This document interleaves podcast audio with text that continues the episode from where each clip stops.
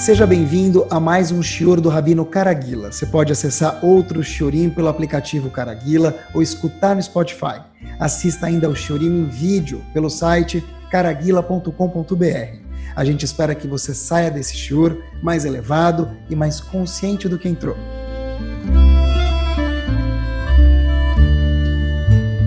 Boa noite. O assunto que a gente vai falar hoje, sempre com a ajuda de Akadosh Baruch se a gente der uma olhada no Rav Google e a gente colocar o nome desse assunto, tem milhares, literalmente, muitos assuntos têm milhares, mas esse assunto dá milhares de entries no Google, milhares de citações e sites no Google. E, e, é um assunto que cada vez mais ocupa mais prateleiras nas livrarias ao redor, não do Brasil, do mundo inteiro. Interessante. E é óbvio que a gente adora aprender de muito o que muitos livros e sábios têm a dizer para gente, porque Chachamim contou para gente, Chokhmah tem no mundo inteiro, sabedoria tem muitas pessoas sábias. Nem todos são sábios, mas muitos que vivem no mundo têm muita sabedoria e nós temos muito a aprender com eles. Mas eu queria ver com vocês hoje a sabedoria do DNA do mundo. O mundo foi criado a partir de um protótipo chamado Torá Kodoshá. Essa é a base do mundo, a maquete do mundo. Hashem olhou para a Torá, diz o Zohar Kadosh, e com isso criou o mundo.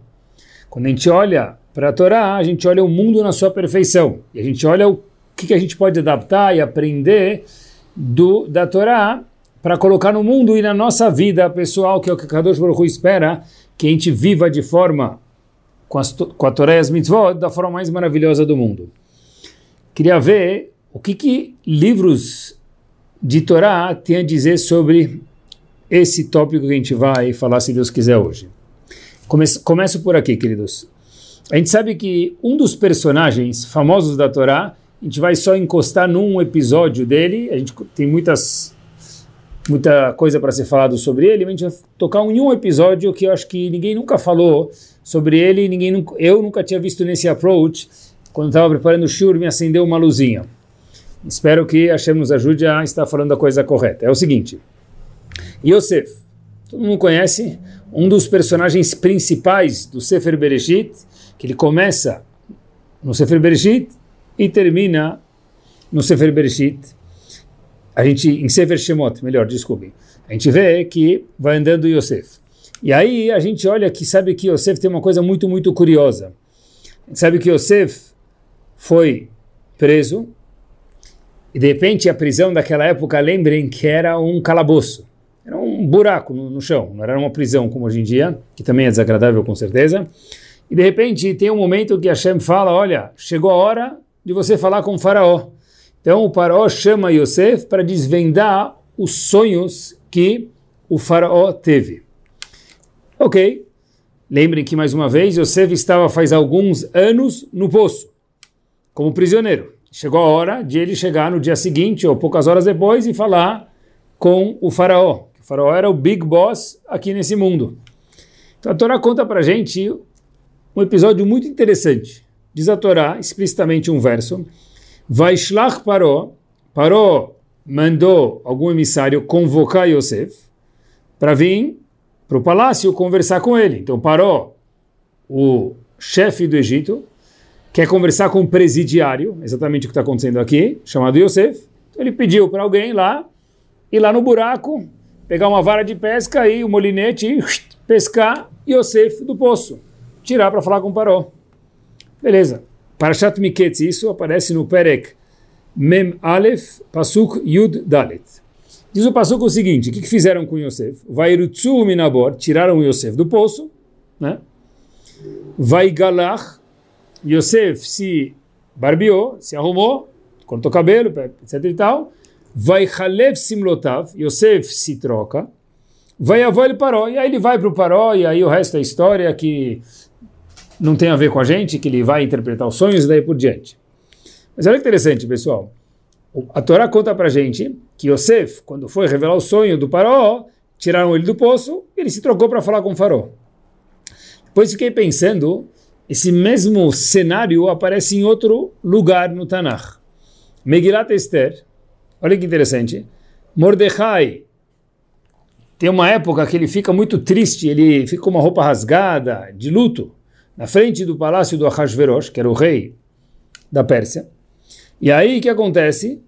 Ahasverosh quer falar com Mordecai. História muito parecida. Imaginando, as duas são muito parecidas. Acompanhem comigo. E aí, óbvio, que a Megillah também conta que, e a Gemara extensivamente conta para gente o que aconteceu. A e Megillah, e a própria Megillah contam que Mordecai foi se arrumar, cortar cabelo, trocou de roupa, tomou banho. Não só tomou banho, foi na casa de banho, um lugar assim especial. Não é só passou uma aguinha, um perfuminho, baby wipes e desodorante. Ele deu uma caprichada para ir falar com Ahasverosh, que era o rei da Pérsia. Então a gente tem dois episódios. Yosef indo falar com Faró, teve toda uma preparação, e Mordecai também estava com roupas muito não próprias, se trocou, se arrumou, tomou banho para ir falar com o rei da época, muito depois, que era Hashverosh. Fiquei pensando, pessoal, presta atenção, a gente tem um passuco na Torá e um passuco depois nos Ktuvim, respectivamente, falando, em Megilat Esther, segundo, sobre esses dois homens. A pergunta é o seguinte: qual que é o propósito de contar isso pra gente? Ele foi no barbeiro, tomou banho de espuma, passou perfume, ele comprou o perfume do Tifri, talvez. É, ok, mas, de novo, é óbvio. Se ele saiu do poço, foi falar com o Paró, o que, que me interessa se ele tomou banho se ele não tomou banho? A Torá não conta pra gente o que, que Yosef almoçou naquele dia.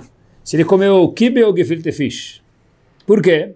Para os faradim poderem falar assim, eu acho que nas Assad. Não, não é esse o propósito. A Torá não conta, por quê? Porque não muda nada. E que muda? Who cares se ele estava penteou o cabelo para o lado direito ou para o lado esquerdo? Não muda nada. Então, a pergunta é: o que, que, muda que ele se vestiu e se trocou? Tá bom, esse é um detalhe que ele precisava fazer, mas a Torá não precisa me contar isso, que não muda nada na minha vida 3.500 anos depois da Torá ter sido dada. Mesma coisa com Megilat Esther. A, a, a Megillah conta para gente que Mordecai se trocou para ir falar com a Hashverosh. Who cares? E daí? O que, que interessa? É um detalhe completamente fútil, aparentemente, que não muda nada para gente. É uma coisa que aconteceu, tá bom? Se ele penteou o cabelo para o lado direito, o lado esquerdo não muda. Por isso que a, a, a, não conta e a Torá não conta. Fiquei pensando. Então, a gente dá uma olhada. Urashi ilumina um pouquinho, mas ainda acho que falta um pedaço que a gente precisa explicar Urashi, eu acho. Urashi conta para gente, acho que eu acho que está preocupado com essa pergunta. Ele conta sobre Yosef, indo visitar o Paró, porque ele tomou banho, etc e tal, porque a Torá conta isso para a gente, diz, diz Rashi, Mipnei Kavod Malchut. Em respeito à honra de quem? Do rei. Quem era o rei? Naquela época o rei era o Paró. Tá bom, mas e daí? tá certo. Em respeito ao rei, ele foi se trocar. Tudo bem, mas é meio que óbvio. E de novo, não muda nada. Toda a história de Yosef indo conversar com Paró e depois ele, os irmãos venderam ele, chegou lá, ele acabou virando o big boss do Egito, ministro da fazenda, não muda nada o fato que ele tomou banho ou não tomou banho. É porque a Torá conta isso pra gente. Rashi fala, Mipnei Kavod Malchut, que os dois fizeram isso também para Hashverosh, a mesma ideia, que fez isso em, em respeito a Hashverosh, Mordecai e Yosef em respeito ao Paró. Acho que aqui tem uma coisa muito, muito profunda, que talvez a Torá, óbvio, veio contar para a gente, porque não tem nada a mais, e que o Urashi está querendo explicar para a gente. Olha que legal, pessoal. Em Parashat Yitro, acompanhe comigo um passo adiante, a gente já volta para Yosef e Mordecai, porque eles tiveram, que a Torá conta que eles trocaram de roupa e daí por diante. Em Parashat Yitro, Parashat que fala da outorga da Torá, a Torá conta para a gente que Yitro, sogro de Moshe Rabbeinu, estava dando, como a gente sabe que ele é sogro de Moshe Rabbeinu, porque Itró deu um conselho para Moshe Rabbeinu sem Moshe Rabbeinu pedir. Então, essa é a maior prova que ele era sogro de Moshe Rabbeinu, tá bom?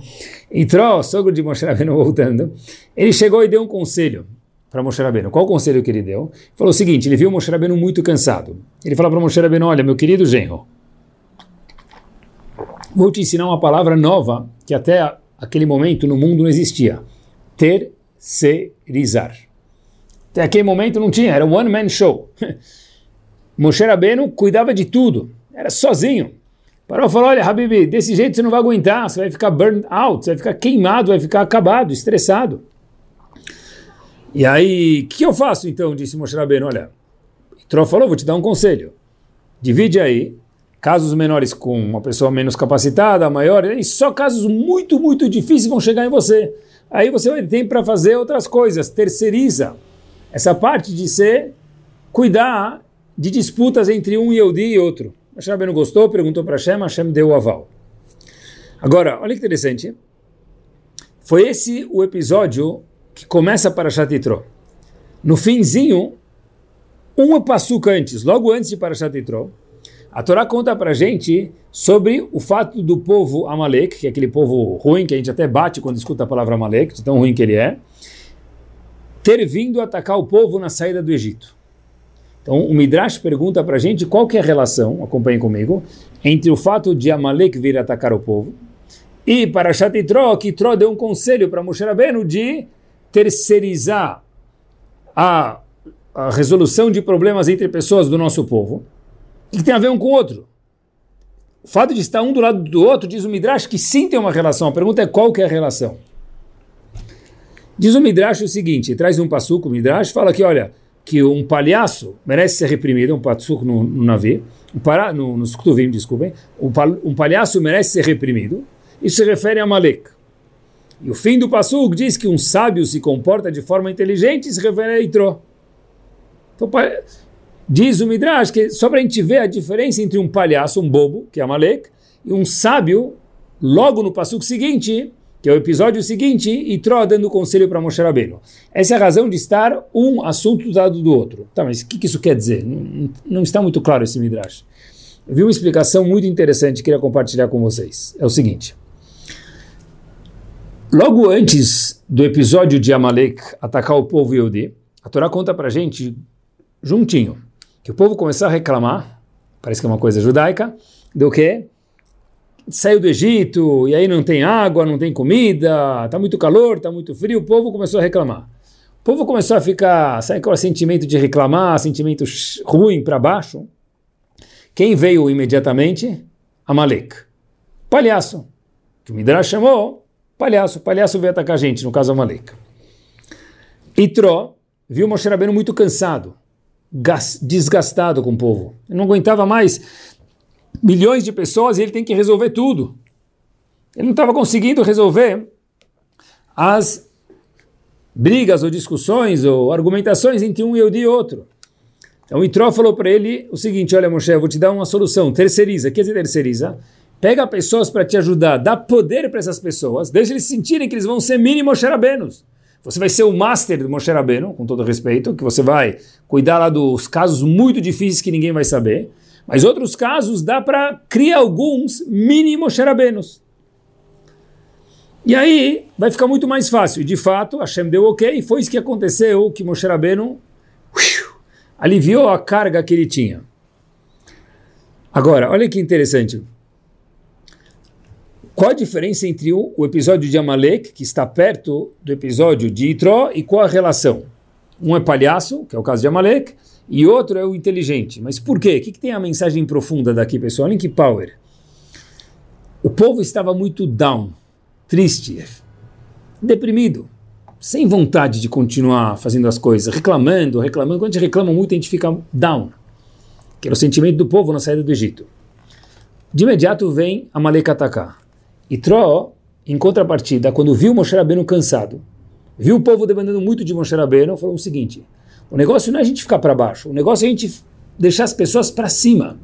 Então vamos pegar outras pessoas e fazer deles um mini Moshe Rabbeinu. O quê? Eles vão julgar casos faixa branca, amarela, verde, marrom e só você vai julgar faixa preta.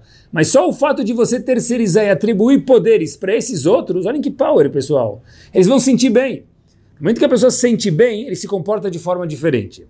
Quer dizer, as pessoas na época de Amalek, por tanto reclamar, estavam sentindo vazias down, e na época do de Moshe Rabbeinu, ele, para tirar o desgaste de Moshe Rabbeinu, colocou muitos mini Moshe Rabbeinos, dando cavô de importância para eles, e as pessoas se sentiram tão bem, e daí a gente não vê que Moshe Rabbeinu nunca mais teve nenhum problema em julgar o povo até o fim do Sefer Torah, porque esse, sistema de terceirizar, mas Atrás do terceirizar não era só terceirizar para facilitar para Moshe Rabbeinu, era criar poder para outras pessoas se tornando mini Moshe. Olhem que interessante. A forma de a gente resolver um problema muitas vezes é dando poder para pessoas ao nosso lado, deixando eles se sentirem melhor, fazendo eles se elevar mais, crescer mais, dando como se faz isso? Através de dar kavod. A palavra kavod quer dizer peso, kaved, mesma palavra em hebraico. Como se faz isso na prática? Dando respeito, dando atributos à pessoa que ele sinta útil e faça coisas. Foi exatamente essa sabedoria profunda de Itro. Foi só para resolver o problema. Porque o problema poderia ser resolvido e depois de duas horas ou dez dias aparecer de novo. A gente nunca mais vê no Sefer Torah que Moshe Rabbeinu precisou refazer o sistema. Por quê? Porque ele conseguiu, e troca uma forma genial, achar a forma de dar um cavô de respeito para milhares de pessoas que começaram a julgar o povo. Então, tenta imaginar agora, eu também tenho que fazer o que Moshe Rabbeinu fazia. Tenta imaginar o pull feeling de sentimento de grande, grande, de ser grande que cada um deles teve. Então, quando a Torá conta para gente, eu acho que essa é a resposta, que Yosef teve que se trocar para ver o Paró, que Mordecai teve que se trocar para ver Hashverosh. A gente perguntou, tá bom, é fofolete, é bonito, interessa que eles passaram no duty free, compraram um perfume e passaram. Ok que eles fizeram isso, mas é óbvio. A Torá não conta que eles respiraram, porque é óbvio que eles respiraram para viver. Então é óbvio que eles se trocaram para falar com o Paró. O que, que muda isso na minha vida? O que, que muda que Mordecai se trocou para falar com Hashverosh? Ainda mais que Paró era Paró Arashá. E Hashverosh era Hashverosh Arashá. Está ensinando o que? Dá respeito para um perverso? Rashi fala, Mipnei Kavod Malchut. Eles merecem, são reis, merecem um respeito. Quem te aprende daqui? Eu acho que tem um ensinamento muito forte aqui para gente. É o seguinte: o ser humano tem uma necessidade intrínseca de se sentir importante para que ele possa funcionar bem. Eu vou repetir. Mesmo que ele é tzadik, não faz diferença. É uma necessidade do ser humano. O ser humano tem uma necessidade intrínseca de se sentir importante para que ele possa funcionar, viver, exercer suas atividades no turbo, da forma mais master possível.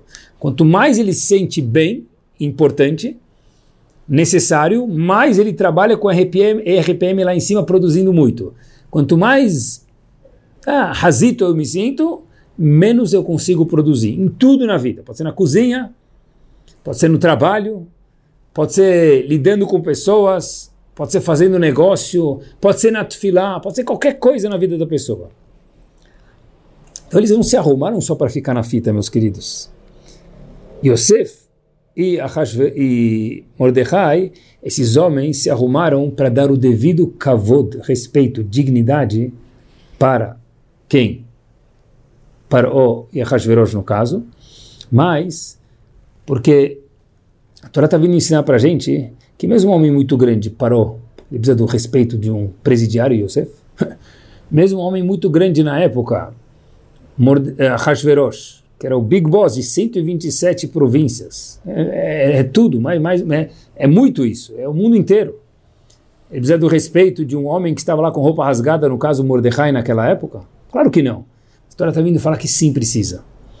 E é para a gente também, não só para o beneficiário, mas para a gente também saber lidar com as pessoas para poder lidar direito com alguém, eu preciso colocar a pessoa no pedestal, cada um conforme o que ele faz. Não é à toa que olha que interessante, pessoal, olha que profundo. A pessoa vai numa festa, todo mundo.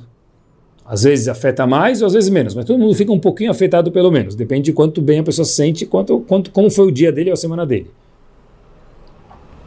A pessoa vai numa festa e alguém não nos cumprimenta. Ou ele só faz aquele oi, mais ou menos assim, tipo, né? E pro cara do lado ele dá todo um cumprimento, tal, com todo respeito. A pessoa fica meio abalada às vezes, quando ele está um pouquinho mais frágil. Por quê? O que muda o cumprimento dele? Não vai ganhar nada, não vai pagar conta com isso. Alguém pode até perguntar para a gente, é o que você vai ganhar? Para de ser bobo, né? Você não vai ganhar nada com isso, não vai conseguir pagar conta com isso, não vai trabalhar com isso, não vai se divertir com isso. Então não é nem lazer, nem entretenimento, nem negócio. O que, muda se ele te cumprimentou ou não? A resposta é que se a gente for analisar o, a cabeça da pessoa como a Kadosh Baruch Hu criou a gente, muda. Porque o kavod faz parte do oxigênio da pessoa. Não que a gente precisa viver procurando o kavod. Claro que não. Isso é uma coisa que a pessoa precisa trabalhar durante anos e décadas, que é muito difícil. Mas a gente precisa saber que cada um precisa ter o seu kavod para que ele possa viver. Isso é oxigênio da pessoa. Esse kavod, na verdade, no mundo hoje, a gente traduz ele como respeito, ou como meu autorrespeito, ou talvez como minha autoestima. O que quer dizer autoestima? Olha que interessante, olha, olha até a palavra. Autoestima é como eu auto me estimo, quer dizer, estimo, eu enxergo o meu valor. Pode ser que a pessoa vale um milhão. Se ele se autoestima valendo 100 mil, independente da unidade, não estou falando de dinheiro, estou falando de um milhão de unidades, do que for, de sabedoria, do que for.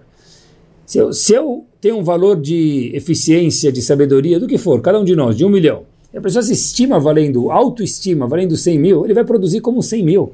Mesmo que de verdade Hashem considere ele um milhão. Por isso que é tão importante.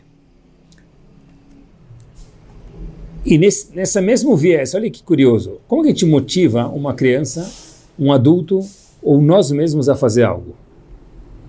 A primeira ideia que vem na cabeça de qualquer um de nós é um prêmio, mega sena, acumulada. Né? Então, óbvio que é uma motivação legal, certeza, mas dependendo da criança ou do adulto, o prêmio vai mudando. E tem uma tem gente já que, que prêmio você já pode dar? Baruch Hashem, a gente vive na geração da fartura, vai dar um celular, a pessoa já tem celular, já ganhou um novo iPhone, sei lá que número que está já, e a pessoa já tem. Então, o que, que você já vai dar para ele? Ou para ela? Ou para si mesmo? E mais ainda, quando a gente dá um prêmio, é muito legal, é gostoso receber um presente, mas o impacto do presente demora um pouquinho até abrir o pacote, descobrir o que, que é, cheirar aquele cheiro de gostoso, vestir, mas depois que já lavou, colocou no armário, a gente já esquece. Agora, tem algo que é muito mais poderoso do que o prêmio físico, que também às vezes é necessário, óbvio, mas tem algo muito mais poderoso do que isso, e muito mais barato do que isso, e muito mais duradouro do que isso. O que é isso? Kavod. Respeito. Foi o que, foi o que Yitro viu deep down o que Moshe Rabbeinu tinha que fazer. Moshe Rabbeinu no momento não percebeu isso. Quando se dá um kavod merecido para uma pessoa, está reafirmando o valor daquela pessoa. E todo mundo quer isso. É ruim viver à procura disso, sim, mas todo mundo precisa ter o seu kavod. E tem momentos que a pessoa está mais frágil.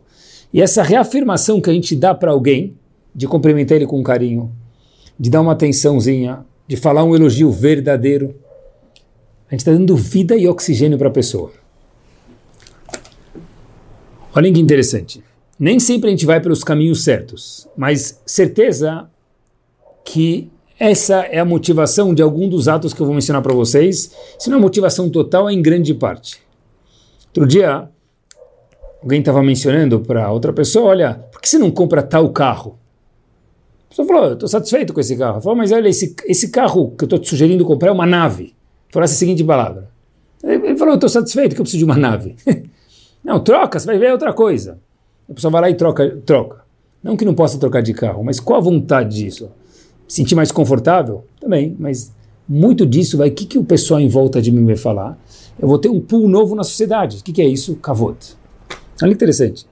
Às vezes a pessoa está em casa, não que não possa reformar a casa, né? Já que reforma a cozinha, já que reforma a sala, já que for um banheiro, já que acaba reformando a casa inteira. Mas olha que interessante, o princípio do já que. Mas olha que legal. Às vezes a pessoa já está com a casa bem, mas ele reforma para quê? Eu preciso ficar em de novo com meus amigos, em de novo. Isso tudo é cavodo, olha que interessante. Ou a pessoa precisa, ah, eu preciso usar uma bolsa de tal marca. É, eu quero uma bolsa bonita, claro que pode ter. Eu quero uma roupa digna, claro que pode ter e deve ter. Mas precisa ser de tal marca, e a marca tem que ficar óbvio para fora. Uma vez eu vi um, cara comprou um terno com uma marca muito chique, pagou caro. No terno vem um emblema aqui na, na manga para fora, né? na manga do terno para fora. E óbvio que ninguém usa isso. O cara saiu com isso fingindo que não tinha visto. Falou, ah, tem emblema aí. O pessoal falou, ah, pô, não vi aí. Depois eu chegando em casa eu tiro. O que a pessoa quer fazer? Mostrar que ele comprou tal terno. Não é só gavar, não é orgulho. Tem uma coisa muito mais profunda. A pessoa quer sentir importante. Às vezes a gente usa recursos que não são tão saudáveis para sentir importante, mas o ponto todo é essa autoestima, essa vontade de sentir importante é algo indispensável para o ser humano. Olhem que curioso e até onde vai isso. Olhem que profundo.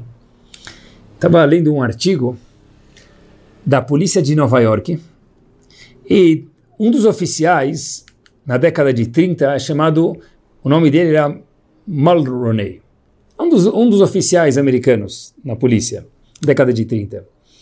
E ele percebeu algo muito curioso. Fez um estudo muito interessante.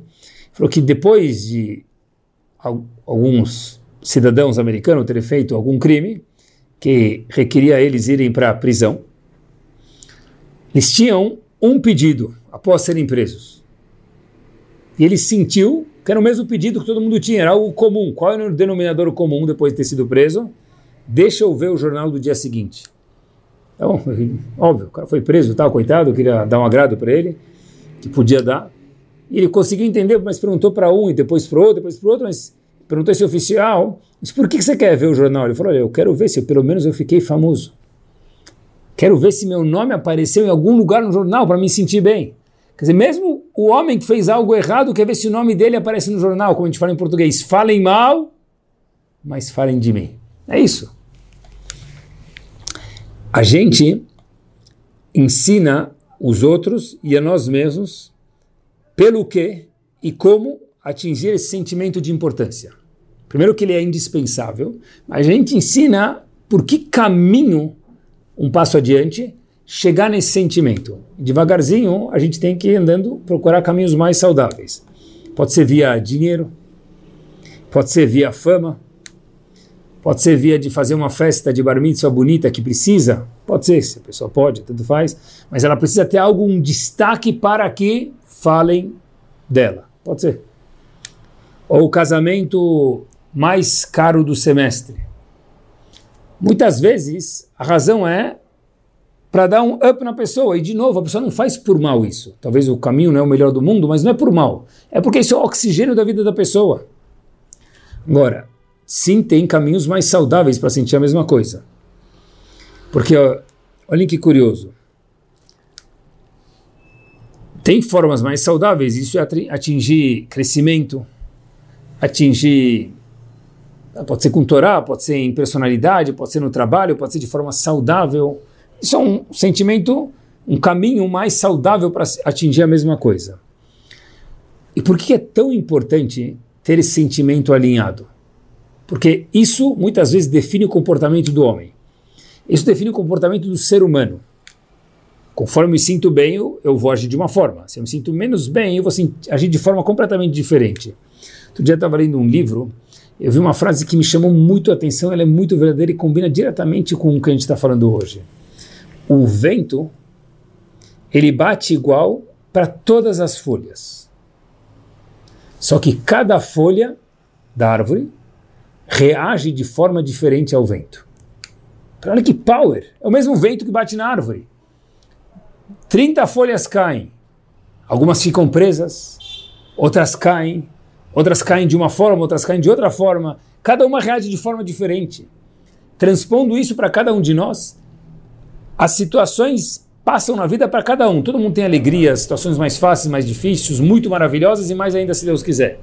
Mas como a gente reage depende de quanto saudável nós somos. Isso depende de quanto bem a gente está. E quanto bem nós estamos depende de como a gente se sente no português, claro, que é o assunto que tem milhares de entries no Rav Google, é o cavô da pessoa, a autoestima que cada um tem de nós. Porque, de novo, não depende tanto do valor que a gente tem somente Depende igual ou mais ainda quanto a gente sabe atribuir esse valor real que a gente tem a nós mesmos. Por exemplo, uma pessoa saudável, situação muito difícil, perdeu o emprego.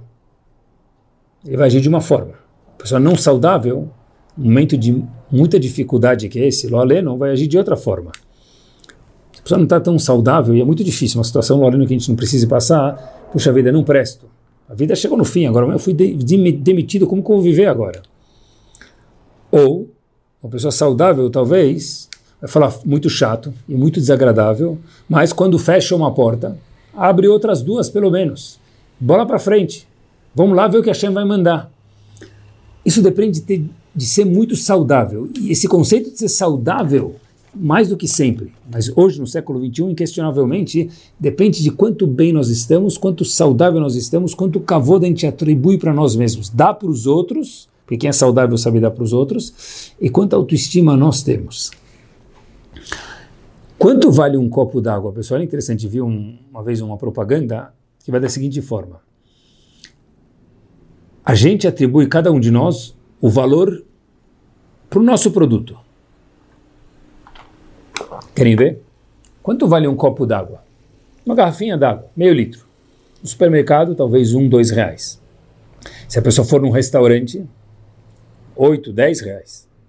Se a pessoa for no parque, e só tem um restaurante no parque, no zoológico, algum lugar, já vai valer 15 reais. No hotel chique, Talvez aquela garrafinha d'água já vira uma joia, né?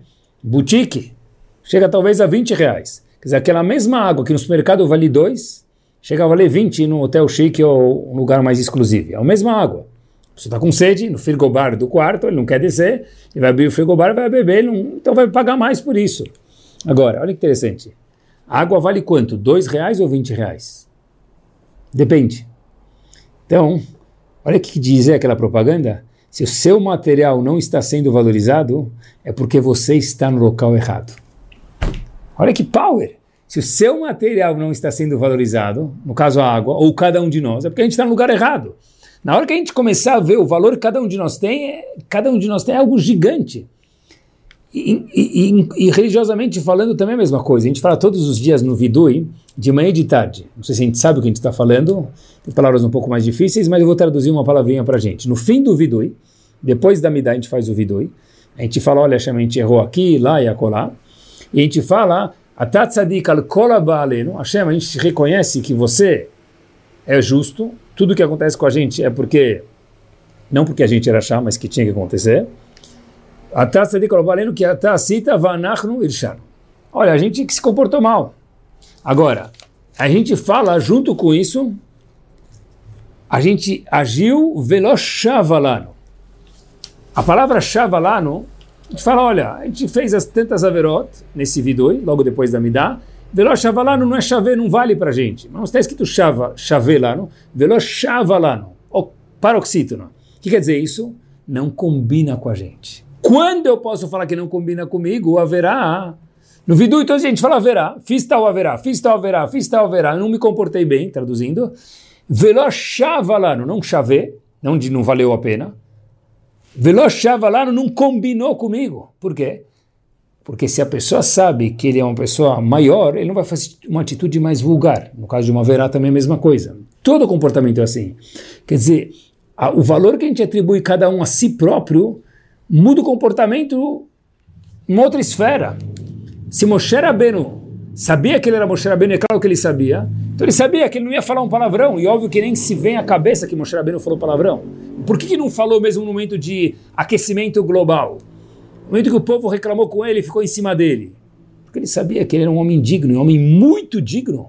Um navio, um profeta que estava um centímetro ao máximo que ele podia chegar no, nesse mundo para virar um anjo espiritualmente falando, ele sabia que alguém que é assim tem que se comportar assim.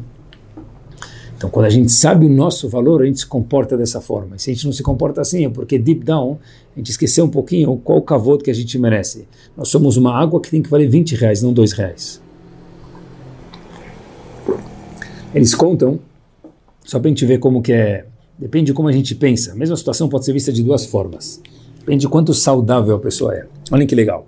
Contam que no interior de uma aldeia, um lugar bem simples, tinha um bobo, o bobo da corte, o bobo da aldeia, e o pessoal se divertia. Todo fim de tarde lá o pessoal ia no bar jogar sinuca e pegava esse bobo lá que estava lá e tirava as mágoas e se divertia com ele. O que, que faziam? Todo dia a mesma piada. Chamavam esse bobo lá no bar da cidade e aí pegavam, davam para ele uma moeda de 400 réus, reis, e uma moeda de 2 mil réis. Uma das diferenças, a de 400 era pequena, e a de 2 mil era muito maior e mais pesada. E aí falaram para ele, olha, pega a que você quer, escolhe uma moeda. E esse bobo sempre pegava a moeda de 400 e não de 2 mil. Isso aconteceu um dia, dois dias, uma semana, um mês, meses, anos, e toda vez era a mesma brincadeira. Sempre que via alguém novo na cidade, faziam essa mesma jogatina e se divertiam demais com a ignorância aparente daquele bobo. Até que um homem que era amigo do bobo chegou para ele e falou: Habibi, Mr. Bobo, é uma pergunta. Talvez você não sabe ler, sabe que um está escrito 400 e outro 2 mil. Ok, dá para entender. Mas uma moeda é muito pesada e a outra é muito leve, a de 400 é leve, a de 2 mil é muito pesada. Então qualquer pessoa, qualquer ser humano com dois olhos, não precisa ter nem muito cérebro, consegue ver diferenciar isso. Então, por que você não pega a moeda de 2 mil em vez de 400? Aí aquele bobo falou, olha, posso te contar a verdade, mas você não vai contar para ninguém? Ele falou, claro. Levou ele no cantinho e falou, oh, mas jura para mim que você não vai contar para ninguém? Ele falou, claro que não. Se aquele bobo falou o seguinte, óbvio que eu sei que uma moeda vale 2 mil e outra 400. Ele falou, então o outro colega indagou para ele e falou, mas você é bobo mesmo. Se você sabe, ainda pega de 400? Aí que é o mega, é o mega bobo, é bobo extra large. Ele falou, não, é o seguinte, né? Falou, se eu pegar a moeda de 2 mil uma vez, duas vezes, ninguém nunca vai mais me chamar. Eu vou ganhar 4 mil em dois dias, pronto. Agora eu pegando 400, um dia, no segundo dia me enganaram, peguei 400 de novo, no outro dia escolhe uma das moedas, peguei 400, e o ano inteiro ganhando 400, eu fiz milhares de réus, de réis. Então olha que interessante. Quem é bobo de verdade no fim da história? Quem é o bobo de verdade? Não era o bobo, eram os outros. Esse bobo era o maior inteligente, era o melhor businessman que tinha. Tudo dá para ver de duas formas. Depende quanto nós somos saudáveis, a gente consegue ver uma situação mais ou menos de uma forma up, ou uma pessoa que infelizmente ainda não está tão saudável vê uma situação que já está um pouco up como down. Tudo isso depende de quanto bem a pessoa sente ou deixa de sentir. Porque o bobo de verdade não era o bobo, eram as pessoas que cada vez pediam 400 moedas e ele com isso fazia a parnaça dele. Uma pessoa que sabe o seu valor, olhem, olhem que ramificação power e prática. Uma pessoa que sabe o seu valor próprio, ele não precisa ser uma pessoa que fica agradando os outros de forma falsa. Óbvio que a gente precisa dar cavoto para os outros, como a gente mencionou, porque cavoto é oxigênio, cavoto merecido e digno, sem inflar. Mas, olhem pessoal, olhem que forte. Se eu sou uma pessoa insegura comigo mesmo, todo mundo que passa na minha frente, eu preciso ficar agradando. Eu não consigo nem falar a verdade. Não, óbvio que a gente tem que ser delicado sempre na vida e achar o um momento certo para falar algumas coisas e deixar de falar outras. Mas a pessoa está sempre agradando os outros, sabe? Parece margarina, é incômodo ficar perto de pessoas assim. Uma pessoa que tem segurança, e a segurança vem da autoestima e do cavoto que a pessoa tem por si próprio, isso traz assertividade. Pronto. Às vezes a gente precisa falar o que a pessoa precisa escutar, no momento certo e da forma correta. Mas isso só vem, essa segurança vem da onde? Da autoestima que a pessoa tem, do cavoto que ele tem para si próprio. Em vez da pessoa falar, olha, ele vai para uma festa e talvez não cumprimentaram ele, então, atitude normal e fraca, talvez seria no momento, é ninguém gosta de mim. Uma criança. Como que a gente faz para ajudar uma criança nesse momento ou mesmo um adulto? Talvez falar, olha, talvez no momento alguém não está gostando de você, alguns, todo mundo não está gostando de você, depende da situação. Mas que tal mudar a atitude? E mudando a atitude, provavelmente as pessoas vão acabar gostando de você. O problema não deve ser você, deve ser que está agindo de alguma coisa errada. Vamos descobrir o que, que é e mudar isso aqui. É outro approach para a mesma situação, depende de quanto saudável nós vemos a situação. Ou, por exemplo, a pessoa fala: Olha, eu sou um cara inadequado. Na verdade, não. Eu tenho meu valor, eu não estou me comportando direito. Preciso dar uns toques aqui, passar no martelinho de ouro e arrumar um pouco das minhas condutas. Isso mesmo. Não é à toa que Ramim falam para a gente, coisa que a gente acha que ser tzadik é se colocar para baixo, é ser humilde, isso é idiotice. Ser humilde, não. Mas se colocar para baixo é idiotice. Por quê? Perguntaram uma vez para o Hafetz Haim, é famoso isso, se não for que fique agora, se é permitido falar Lashonará de outros. Isso ninguém perguntou. Mas perguntaram para ele, será que eu posso falar Lashonará da minha própria pessoa? Claro que não. Por quê? Está escrito, a pessoa não pode se auto denominar Ashab. Mas por quê? Eu estou sendo a nave. Isso não é ser a nave, ser humilde, ser idiota, ser bobo. Porque a pessoa que se faz de, de Irachá, de uma pessoa low life, baixo, perverso, Um rachá se comporta como quem, meus queridos? Como um rachá. Uma pessoa digna, um ministro no mundo, não da política. No mundo da política talvez seja, talvez não seja, mas no mundo que vocês entenderam o que dizer de valores, você fala, se eu sou um ministro, eu preciso me comportar como um ministro. Então, por isso que é proibido falar Lashonara de si próprio. Por quê? Porque disseram Chachamim na sabedoria mor deles, Al tei rasha bifneatzmecha. Nem olha no espelho e veja como você próprio um rachá. E quando? O cara fez o maior crime do mundo. Não se veja como um rachá. Veja que você fez uma atitude grave, errada possivelmente, dependendo do caso, e precisa de conserto, precisa procurar. Mas não eu sou um rachá, eu agi errado e preciso consertar. Porque se eu entendo que eu sou um rachá, mesmo que Hashem não considera isso, porque só Hashem sabe o que ele considera, a gente não sabe, então assume-se que todo mundo é tzadik, até que se prove o contrário, e só Hashem pode provar isso para a gente. Então, a pessoa tem que entender se a pessoa sentir que ele é um tzadik, ele vai se comportar como um tzadik. Aqui não é para se enganar, porque Hashem acha isso de verdade da gente. Olhem até onde vai na Lahá esse conceito do nosso pensamento, quanto ele é forte e impacta nas nossas ações, nesse estágio final do nosso shiur. Perguntaram para o Rav Yovade Yosef Zichron Libraha, uns livros de pergunta e resposta que ele tem, a seguinte questão. Tinha uma pessoa que estava com uma enfermidade, longe de nós, e era algo contagioso. E tinha uma certa dúvida. Ele deve colocar tefilin ou não? Ficar sem colocar tefilin mesmo que um dia é algo gravíssimo. Tefilim cada dia é, é mais que oxigênio. é H2O, é tudo, é tudo. Então, perguntaram, olha, essa pessoa, vamos chamar ele de Reuven, Reuven está doente, ele está com uma doença contagiosa, e coloca tefilim ou não? Com a dúvida. A dúvida é que se ele colocar tefilim, já que é uma doença contagiosa, depois vai ter que queimar o tefilim. Se tefilim sair rodando por aí, perigoso as pessoas podem ser contagiosas, se contagiar com a doença loalena. Perguntaram para a Yosef. A Yosef falou o seguinte, olha, a pessoa não sabe que ela tem essa doença tão grave, ela sabe que ela está doente, mas não sabe que é tão grave, esse era o caso. Ele falou, olha, se ele ficar, se ele colocar tefilim, talvez ele tenha que queimar o tefilim, é verdade, é algo muito grave. No tefilim consta 21 vezes o nome de Hashem. Pessoal, 21 vezes.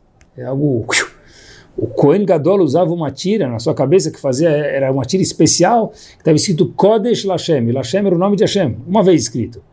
O Tefilin tem 21 vezes o nome de Hashem. Então, Ravad Yosef falou, olha, é muito grave queimar o nome de Hashem, é óbvio. Mas se ele ficar sem o Tefilin, ele vai logo descobrir por quê. E o caso daquele paciente é que ele vai desistir da vida. Vai sentir um inútil. Não posso, não posso colocar Tefilin, deve ser que meu caso é muito, muito grave tão contagioso que nem tefilim não posso colocar, porque senão vai contagiar quem mexer no meu tefilim. Então vai fazer a pessoa desistir da vida. Portanto, Allah que ele legislou, consta no livro de perguntas e respostas do Ravad Yosef Zichron Lebrachá, mais uma vez, que pode usar o tefilim para que a pessoa não saiba, o próprio paciente, quanto grave é a doença dele. Óbvio que ele diz lá que tem que tentar enterrar o tefilim depois, ou uh, não deixar ninguém queimar o tefilin, tentar cuidar de outra forma, mas o ponto que a gente aprende daqui, olha que interessante, é quanto forte é o pensamento que a gente tem.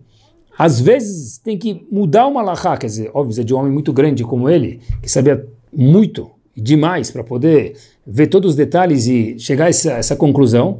Por quê? Porque quando a pessoa entender que ele não está muito doente, ele já não consegue mais viver. Se ele entender que ele não consegue mais, a cabeça dele para, o corpo reage da mesma forma e acabou. Sravovad deixa de usar o tefilim. Por quê? Porque o que a gente acha de cada um de nós, o que nós achamos, é conforme isso, não só que nossa cabeça vai pensar, é conforme isso que nosso corpo vai agir. E para a gente terminar, meus queridos, vou contar para vocês uma Gemara que me chamou muito, muito, muito atenção. Não só de que a gente pensa de nós, mas que a gente pensa dos outros. E como o kavod de verdade é oxigênio, é vida. A Gemara conta no Tratado de Nedarim, na página 40, a, o seguinte episódio, em poucas linhas. No começo da página, a Gemara fala algo uau. Tudo que a Gemara fala é uau, mas aqui é uau, uau, demais. A Gemara conta para a gente o seguinte, que Rabi Akiva, o grande Rabi Akiva, foi visitar um dos alunos. Tinha um aluno dele que estava doente e foi visitar ele. O que, que a Gemara conta? Vou ler para vocês pouquíssimas palavras. O Bishvil Shekibdo Veribtso Já que Rebbe Akiva foi lá, ele, se o indivíduo estava lá, o aluno dele estava no lugar, ele deu uma arrumadinha no quarto, deu uma varridinha, arrumou um pouquinho o quarto dele, do enfermo. Raya, ele viveu. O enfermo voltou à vida, ficou bem, saiu do estado que ele estava, porque Rebbe Akiva foi visitar ele e arrumou o quarto dele. Mas como assim? Não tinha faxineiro lá? Tinha outros alunos lá? Tinham, talvez. Então o que a Gemara vai ensinar para a gente? Diz a Gemara para gente, Rebbe Akiva veio aqui. E quando o aluno sentiu que o grande Rebbe Akiva veio me visitar, falou, deve ser que eu sou importante. Se deve ser que eu sou importante, peraí. Isso trouxe forças para o homem, o aluno de Rebbe Akiva que estava doente, ele foi curado. Daqui, disse Rebbe Akiva, quanto é potente o conceito de fazer Bikur Cholim visitar alguém, porque a pessoa traz vida para a pessoa, e lo aleno, se a pessoa não visita ele, pode ser o contrário. Mas como funcionou isso? Que Rebequia fez uma segulá, agora não conta que ele não fez nenhuma, nenhum abracadabra, nenhuma gemátria, nenhuma segulá ele fez. Então como que o paciente, o aluno dele viveu? O chato é simples.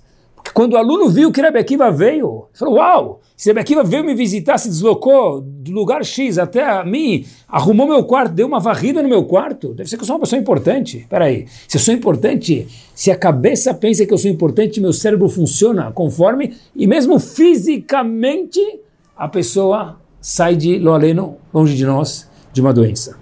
Algo absurdo e estrondo, pessoal. Olha, enquanto profundo são as Gumarot, enquanto a sabedoria tem lá de dois, três mil anos atrás. E aqui tem o segredo de Hinur, também. Educação.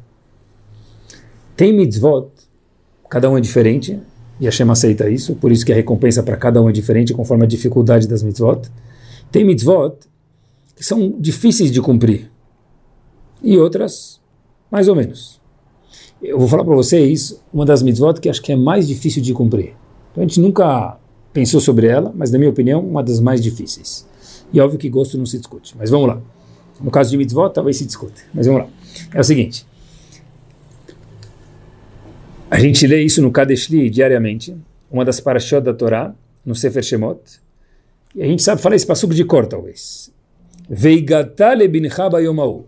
Cada um de nós, obrigação, todos, temos que contar para a próxima geração, para os nossos alunos, filhos.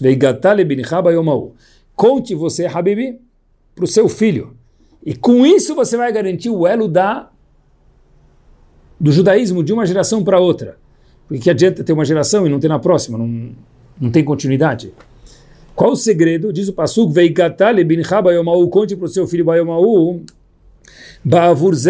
por isso, Hashem nos tirou do Egito para que a gente possa cumprir mitzvot, por isso. Asa Hashem, todo mundo sabe Pasuk.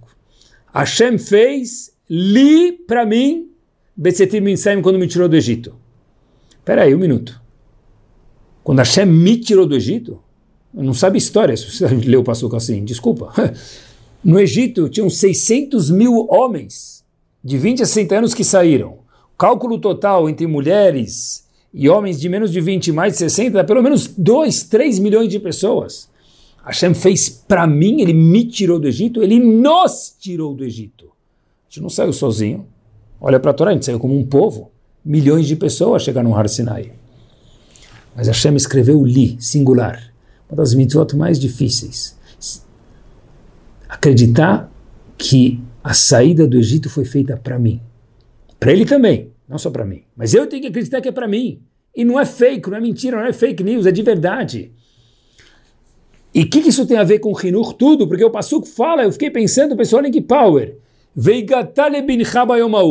Se você quer que tenha continuidade, conte para o seu filho o quê?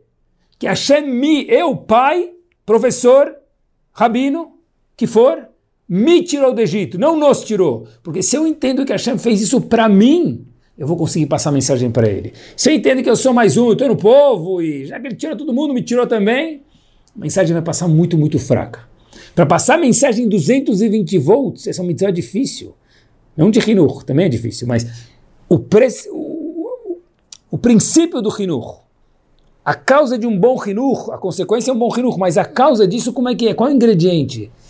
Veigatale bincha conta para o teu filho o Bayomaú no futuro, hoje e amanhã, Depois de 3 mil anos você saiu do Egito, o que? Ba'avurzé, por isso, Achá Hashem li, ele Hashem fez para mim, me tirou do Egito. Por quê? Porque se não fosse eu, talvez não ia ter saído do Egito. Porque Hashem olhou para cada um na saída do Egito como uma pessoa singular. O fato é que muitos não saíram. Quem saiu é porque ele merecia sair. O mar abriu para ele, não só para ele, para mim, para você, para você e para cada um de nós. É isso mesmo. É olhar no espelho e falar: ah, isso pode. Eu sou o cara. Nós temos o like, a linguagem do século XXI para a gente terminar. De quem? Talvez de muitas pessoas que gostam da gente com certeza, mas incomparavelmente, cada Yehudi tem o like de Akadosh Baruchu. E tem que acreditar nisso, que a gente lê isso todos os dias, se está na Torá. Bavurzé, Hashem li, Hashem me tirou do Egito, porque eu tenho valor. Eu preciso viver conforme esse valor gigante que a Kadosh Baruchu me atribuiu.